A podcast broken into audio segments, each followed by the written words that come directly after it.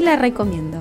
Es un espacio de encuentro entre inexpertos, disidentes, enloquecidos por el sistema y empachades por las zapatillas culturales dominantes.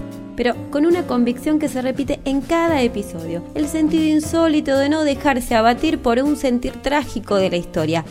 No te la venimos a contar, te la venimos a recomendar. Te la recomiendo. Se trata de esas recomendaciones que se hacen en la sobremesa y con las que se te hace agua a la boca. Por eso, cada película se come con un plato especial.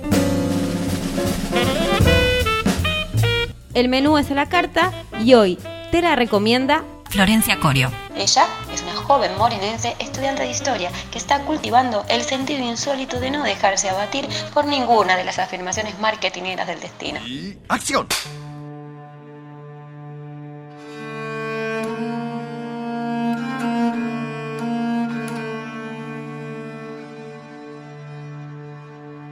De cintura para abajo son centauros, aunque sean mujeres por arriba, hasta el talle gobierna a los dioses, hacia abajo los demonios.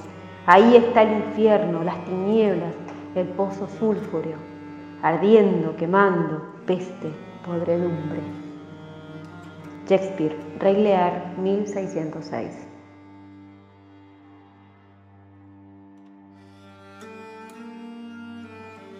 Flor, bienvenida al programa de Te la recomiendo. A eso te invitamos, a que recomiendes una película y queremos saber cuál es la película que recomendas.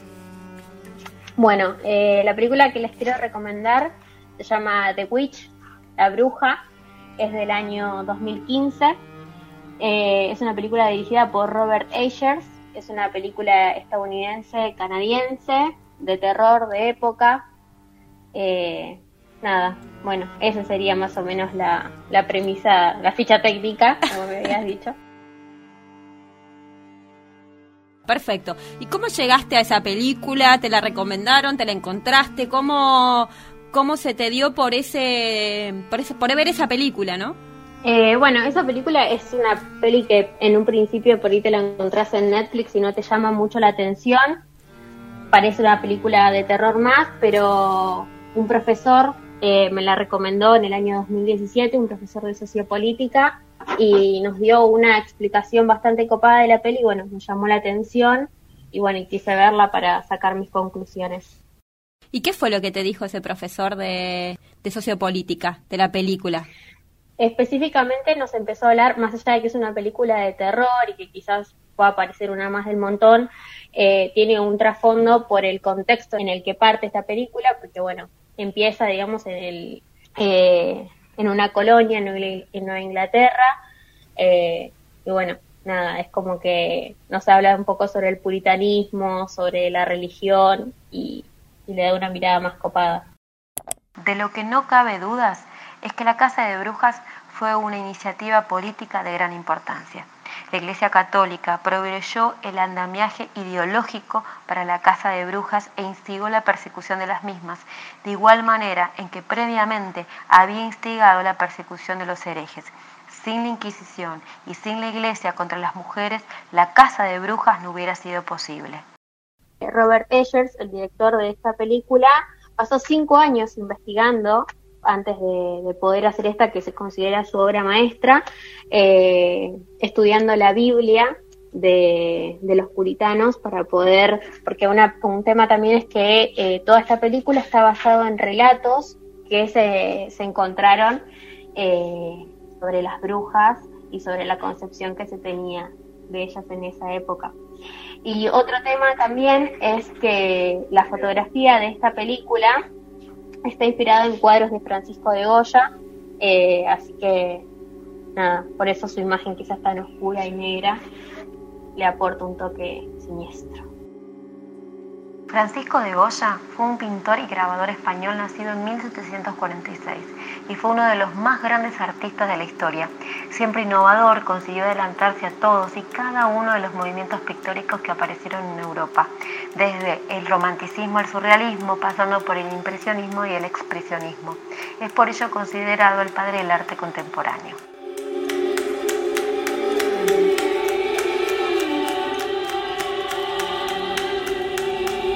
El cine tiene esas cosas, ¿no? Que además te va despertando intereses, te abre puertas y te entusiasma, me parece, ¿no? Cuando un tema además te, inquieta, eh, el cine alimenta esa inquietud, ¿no? Sí, aparte también encontrarse con personas que ya medio que te dan una premisa que ya la nutre de entrada, porque quizás yo no la hubiese visto con esos ojos si no me la, no me la presentaban de esa forma también.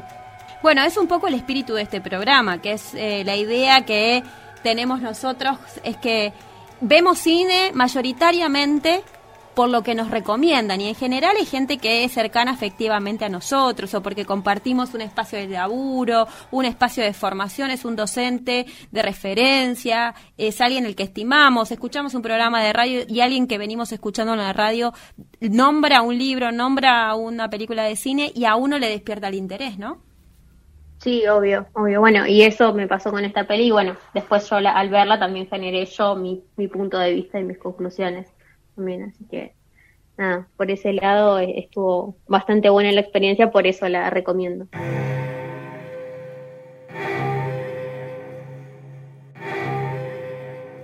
Bueno, con todo lo que nos contaste hasta acá, ahora interesa saber de qué trata la película, ¿no? Un poco adelantaste, pero bueno, a ver cómo viene ese argumento.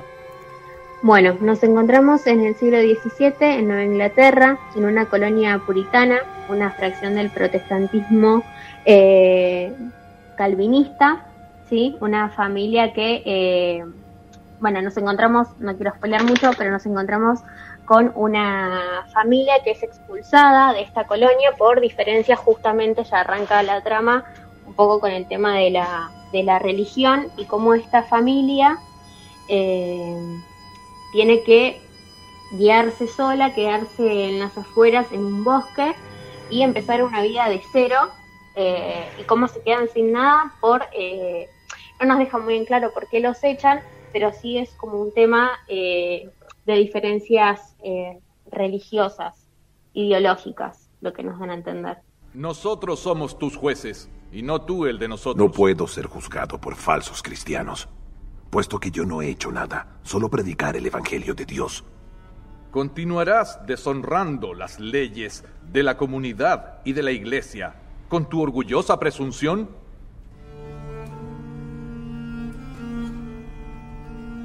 Si mi conciencia lo permite. Entonces serán expulsados de los terrenos de nuestra colonia. Estaré feliz de irme. Entonces váyanse y no nos den más problemas. Qué triste ver cómo el Señor testificó en contra suya.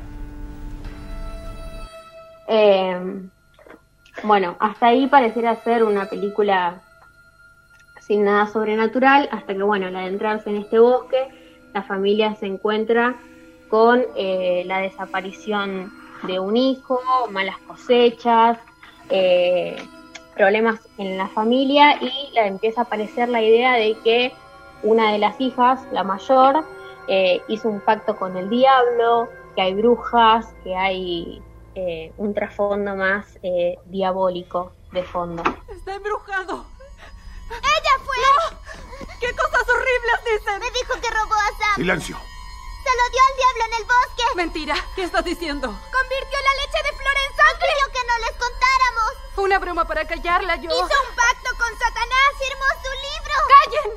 Que no se me acerque. Me hará una maldición. Están conspirando contra mí. Es una bruja. Bueno, y un poco es ver eso, cómo esta familia de a poco va perdiendo sus convicciones religiosas y empiezan a eso que, los unía tanto, empieza como a destruirlos como familia hasta la destrucción total de esta familia, donde ya no queda nada de lo que en un principio eh, los unía. Eh, y vamos viendo también a lo largo de la película cómo empiezan, en cierta manera, la representación de los siete pecados, como en un momento aparece la lujuria, la envidia, los celos, la ira en diferentes escenas eh, que se van a ir representando poco a poco. Bueno, un, aspecto que se da bastante sobre estas, eh, bueno, ellos ya en cierta manera no forman parte de esta, esta colonia, pero sí sus ideales se basan eh, en esta idea de la vida humilde, del sacrificio, de entender que todo tiene un porqué. A lo largo de la película se van justificando mucho con el que será porque Dios lo quiso, hay un, siempre, siempre un tema religioso de por qué Dios los está castigando. Antes de la irrupción del protestantismo y sus múltiples corrientes, Europa occidental era mayormente católica. La visión clásica dentro del catolicismo es que para conseguir la gracia de Dios y acceder a los cielos es necesario realizar buenas obras en vida. En cambio, el protestantismo, o al menos su mayor parte, considera que da igual si las hacemos o no, puesto que la salvación y la gracia divina son aspectos que los decide Dios al momento de nacer o incluso antes, no durante nuestras vidas. De hecho, en un momento cuando desaparece el, recién nacido, el hijo menor de esta familia, el, mayor de los problemas, más que en sí su desaparición, es el tema de que no estaba bautizado y que entonces no iba a llegar al cielo, más que la preocupación por encontrarlo quizás. ¿Cuántas veces te rogué que bautizáramos a Samuel? No lo habrían bautizado fuera de la congregación. Nuestro hijo está en el infierno. Cierra la boca. Eh, ese era como el mayor miedo y como también los hijos mayores empiezan a tener cierta incertidumbre y esa convicción que tenían en un principio acerca de la religión se empieza a ver quebrantada, empiezan a tener dudas acerca de lo que pasa cuando, cuando ya no estén eh, y de cuál es la respuesta verdadera y cuál es, digamos, la verdadera realidad de lo que pasa después de la muerte. Hay una suerte de que todo lo que está pasando termina siendo un castigo, ¿no? Están siendo castigados porque han hecho algo mal, han tenido hasta incluso pensamientos pecaminosos, ¿no? Hasta el pensamiento está condenado. Sí, sí, bueno, de hecho el enfrentamiento más grande en la película, eh, el, vínculo que, en cierta manera más se rompe es el de la madre con eh, la hija mayor, que es a la que culpan en un principio de la desaparición, a la que acusan de bruja y a la que todo el tiempo ponen en tela de juicio sus acciones por quizás salirse un poco de lo que ellos esperan. Entonces, eh, es como eh, cualquier actitud que salga un poco de lo establecido, ya hace sospechar que ella es bruja, que, hizo un pacto, eh, constantemente se apunta a eso, por quizás no cumplir lo que se espera, digamos, como desde la religión y desde las creencias de, de su madre.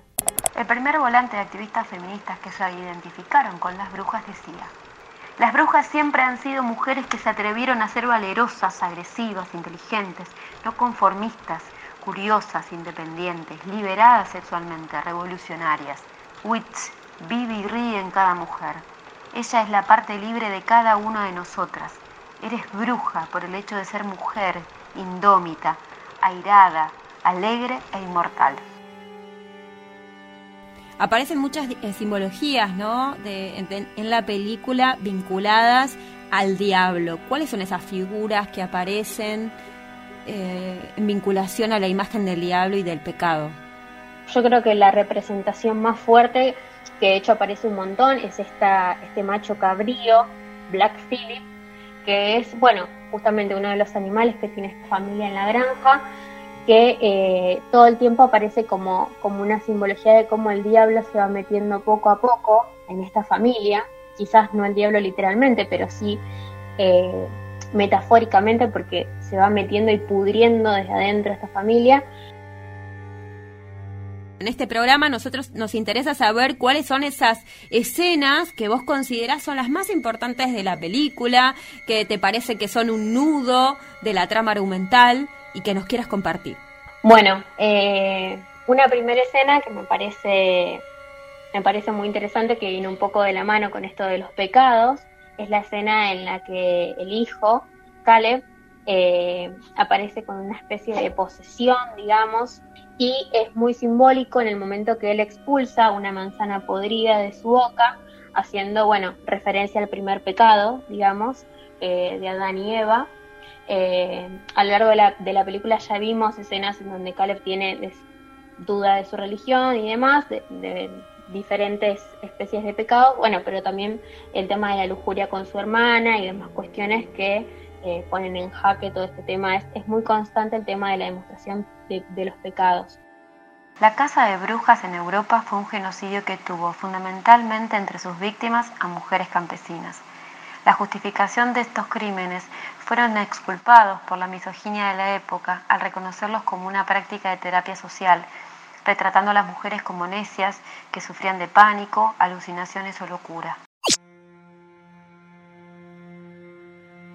Otra escena que me parece muy, muy fuerte, es casi una de las escenas finales, cuando Thomasin, la hija mayor, eh, desnuda, se, llena de sangre, entra al, granero y se encuentra con Black Phillip, esta, esta cabra negra, este macho cabrío, que finalmente le propone eh, hacer un pacto donde, eh, bueno, lo que le propone es eh, sentir el sabor de la mantequilla y tener un lindo vestido.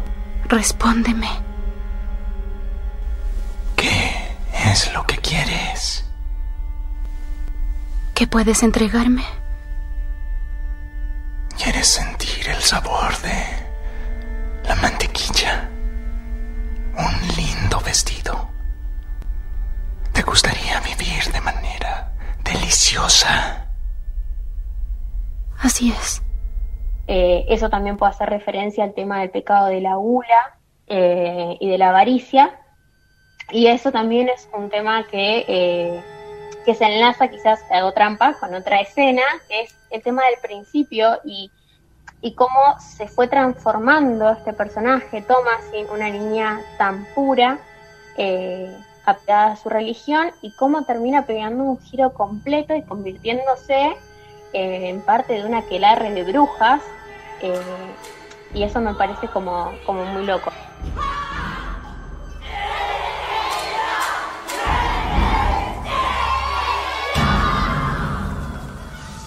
Fantástico. Bueno, ahora la pregunta es con qué se come esta película, Flor. Bueno, esta peli yo creo que no recomiendo comer durante la peli porque tiene escenas muy fuertes, pero quizás cuando termina para bajar un poco los ánimos, eh, yo creo que algo relacionado con la manzana, porque yo creo que hablamos de bruja y quizás por Blancanieves, por lo que sea, se nos viene el tema de la manzana, así que yo creo que quizás una tarta de manzanas. Eh, y como se desarrolla en un bosque la película, quizás algún té saborizado con frutos del bosque, yo creo que sería una forma buena de, de relajar después de una peli tan impactante.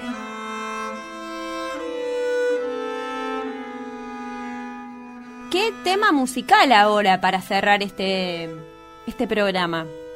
Bueno, mientras se preparan el té y cortan la torta de manzana, eh, y para ponerle como un poco más de buena onda y cortar el ambiente tenso que queda después de la peli, eh, hay una canción popular veracruceña de, de compositor desconocido que se llama La Bruja, que es o de género, el género se llama Sangarocho.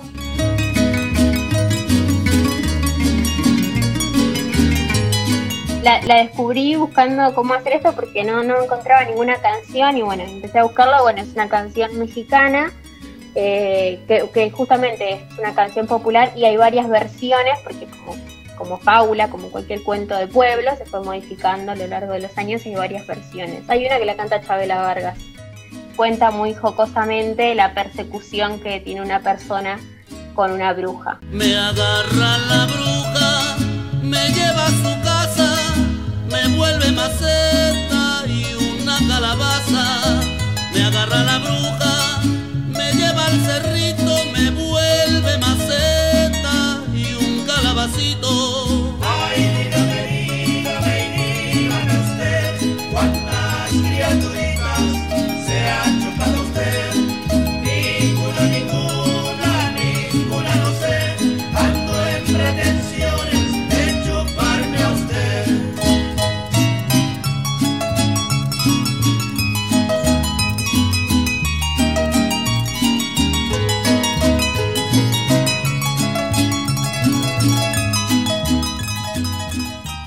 sido un podcast de Te la recomiendo. En este menú cinematográfico participó como recomendador invitada Florencia Corio. Mi nombre es Ivana Musolón, actuando con el sentido insólito de la historia. Mariano Gómez, operación técnica y otras hierbas. Si querés seguir escuchando más recomendaciones de cine o hacer la tuya propia, seguinos a través de radiominga.com.ar, donde también podés encontrar toda la programación de la radio.